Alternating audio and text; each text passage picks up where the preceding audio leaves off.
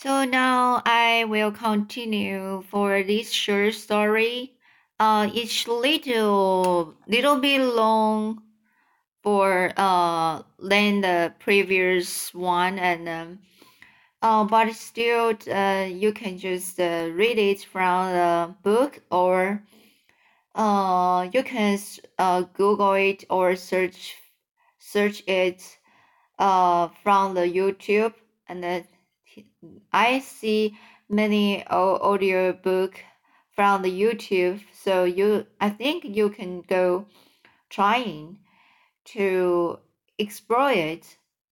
So here the Happy Prince and the Other Tales. Now is the the third story for uh the young king. So I will continue the story for the second paragraph uh, of this. Uh, after the king, the young king fell asleep, and as he slept, he dreamed a dream, and this was his dream. He saw that he was standing in a long, low attic, amidst amidst uh, the worm, the whir and the clatter of many looms. The meager daylight peered in through the grated windows, and showed him the gaunt figures of the weavers bending over their cases. Pale, sickly-looking child children were crouched on the huge crossbeams. As the shadows dashed through the warp, warp, they lifted up the heavy battens and when the shadows stopped to let the battens fall and place the threads together. Their faces were pinched with famine, and their thin hands shook and trembled. Some haggard women were seated at the table sewing, and horrible odor filled the place. The air was foul and heavy, and the walls dripped and streamed with damp. The young king went over to one of the weavers and stood by him and watched him. The weaver looked at him angrily and said, Why art thou watching me? Art thou a spy set on us by our master? Who is thy, who is thy master? asked the young man. Our master, cried the weaver bitterly. He is a man like myself, indeed. There is but this difference between us that he wears fine clothes while I go in rags, and that while I am weak from hunger, he suffers not a little from overfeeding. The land is free, said the young king, and thou art no man's slave. In war, answered the weaver, the strong makes steps of the weak and in peace. The rich make steps of the poor. Poor. We must work to live, and they give us such mean wages that we die. They toil for them all day long, and they heap up gold in their coffers. And our children fade away before their time, and the faces of those we love become hard and evil. We trade out the grapes and another drinks the wine. We, we sow the corn, and our own board is empty. We have champs now, though no eye beholds them, and we are steps, though man us free. And it, is it so with all? he asked. And it's so with all, answered the weaver with the young as well as with the old, with the women as well as with the men, with the little children as well as with those who are stricken in years. The merchants grind us down. Grind, sorry, the merchants grind us down, and we must needs to needs do their bidding. The priest rides by and tells his beads, and no man has care for all of us through our sunlessness, sunlessness. whips poverty with her hungering eyes, and sin, with his sudden fast, follows close behind her. Misery wakes us in the morning, and the shame sits with us at night. But what are these things to thee? Thou art not one of us. Thy face is too happy. And he turned away, scowling, and threw the shuttle across the room. And the young king saw that it was threaded with a thread of gold. And the great terror seized upon him. And he said to the weaver, What loaf is this that thou art weaving? It is the loaf for the coronation of the young king, he answered. What is that to thee? And the young king gave a loud cry and awoke. And lo, he was in his own chamber, and through the window he saw the great honey colored moon hanging in the dusky air. And he fell asleep again and dreamed. And this was his dream. So here his second dream. He saw that he was lying on the deck of a huge galley that was being rowed by a hundred steps. On the carpet by his side, the master of the galley was seated. He was black as ebony, and his turban was of crimson silk. Great e earrings, earrings of silver dragged down the thick lobes of his ears, and in his hands he had a pair of ivory scales. The steps were naked, but for a ragged a loincloth, and each man was chained to his neighbor.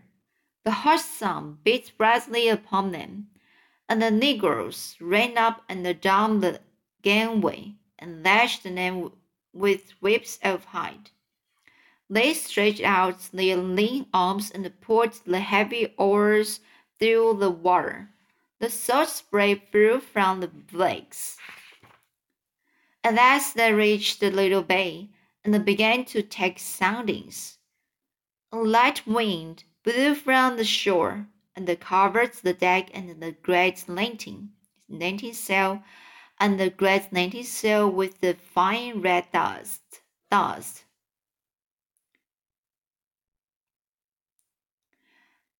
Three Arabs mounted on wild asses rode out and threw spears at them. The master of the galley took a painted bow in his hand and shot one of them in the throat. He fell heavily into the surf, and his companions galloped away. A woman wrapped in a yellow veil followed slowly on a camel, looking back now and then at the dead body. As soon as they had cast the anchor and hauled down the cell. The negroes went into the hold and brought up a long rope ladder, heavily weighted with lead.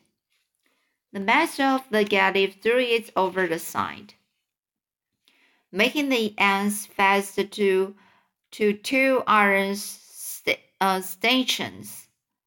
Then the negroes seized the youngest of the steps and knocked his gyves off and filled his nostrils and his ears with wax, and tied a big stone round his waist. He crept wearily down the ladder, and disappeared into the sea. A few bubbles rose where he sank. Some of the other steps peered curiously over the side. In the prow of the galley sat a shark chamber, beating monotonously upon a drum. After some time, he, the diver rose up out of the water and clung panting to the ladder with the pearl in his right hand. The negro seized it from him and thrust him back. The steps, the steps fell asleep over their oars. Again and again he come, came up, and each time that he did so, he brought with him a beautiful pearl. The master of the galley weighed them, the put, and put them into a little bag of green leather. The young king tried to speak, but his tongue seemed to cleaved to the roof of his mountain, and his lips refused to move. The negroes chattered to each other and began to quarrel over a string of fried pigs. Two cranes flew round and surrounded the vessel. Then a diver came up for the last time, and pearl that he brought with him was fairer than all the pearls of Ormuz, for it was shaped like the full moon, and the wider than the morning star. But his face was strangely pale, and as he fell upon the deck, the blood gushed from his ears and nostrils. He quivered for a little, and then he was still. The, the negroes shrugged their shoulders and then threw Negroes. The Negroes shrugged their shoulders and threw the body overboard. And the master of the galley laughed, and reaching out, he took the pearl, and when he saw it, he pressed it to his forehead and bowed. It should be, he said, for the scepter of the young king. And he made a sign to the negroes to draw up the anchor. And when the young king heard this, he gave a great cry and woke. And through the window he saw the long gray fingers of the dawn clutching at the fading stars. And he fell asleep again and dreamed. And this was his dream. So here is the third string. He thought that he was wandering through a dim wood, hung with strange fruits and with beautiful poisonous flowers. The others hissed at him as, as he went by.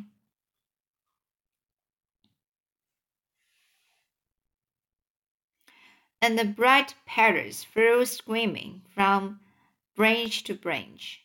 Huge tortoises lay asleep upon the hard mud. The trees were full of apes and the peacocks. On and on he went till he reached the outskirts of the wood, and there he saw an immense multitude of men toiling in the bed of a dried up river. They swarmed up the creek like ants. They dug deep pits in the ground and went down into them. Some of them cleft the rocks with great axes. Others scrabbled in the sand. They tore up the cactus by its roots and trampled on the scarlet blossoms. They hurried about, calling to each other, and no man was idle. From the darkness of the cavern, Death and the avarice watched them, and Death said, I'm weary, weary. Give me the third of them, and let me go. But Avarice shook her head. They are my servants, she answered. And Death said to him, to her, What hast thou in thy hand? I have three grains of corn, she answered. What is that to thee? Give me one of them, cried Death, to plant in my garden. Only one of them, and I will go away.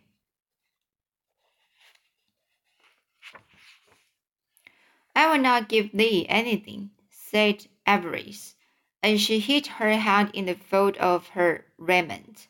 And Death laughed, and took a cup and dipped it into a pool of water.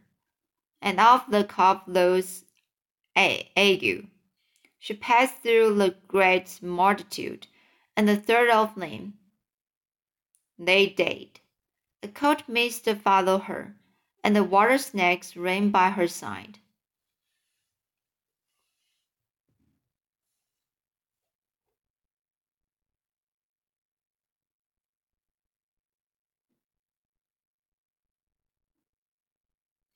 And when Avarice saw that a third of the multitude was dead, she beat her breast and wept.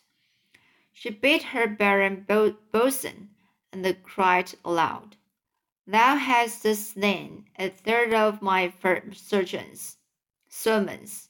She cried, Get thee gone, There is war in the mountains of Tartary, and the kings of each side are calling to thee. The Afghans have slain the black ox, and are marching to battle. They have beaten upon their shields with their spears, and have put on their helmets of iron. What is my valley to thee, that thou should, should, shouldest tarry in it? What is my valley to thee, that thou shouldst tarry in it? Get thee gone, and come here no more. Nay, answered Death, but till thou hast given me a grain of corn, I will not go. But Avarice shut her hand, hand and clenched her teeth. I will not give thee anything, she muttered, and Death laughed, and took up a black stone and threw it into the forest, and out of the thickest of wild hemlock came fever in the lobe of flame. She passed through the multitude and touched them, and each man that she touched died. So this is very uh, strange for the story. For this, the both the death and the avarice is very bad things. So even they uh they they were all together and to to uh have a have a quarrel each other. So now I will uh try to uh, read more next time. So here the next time will be the third paragraph for this story. See you.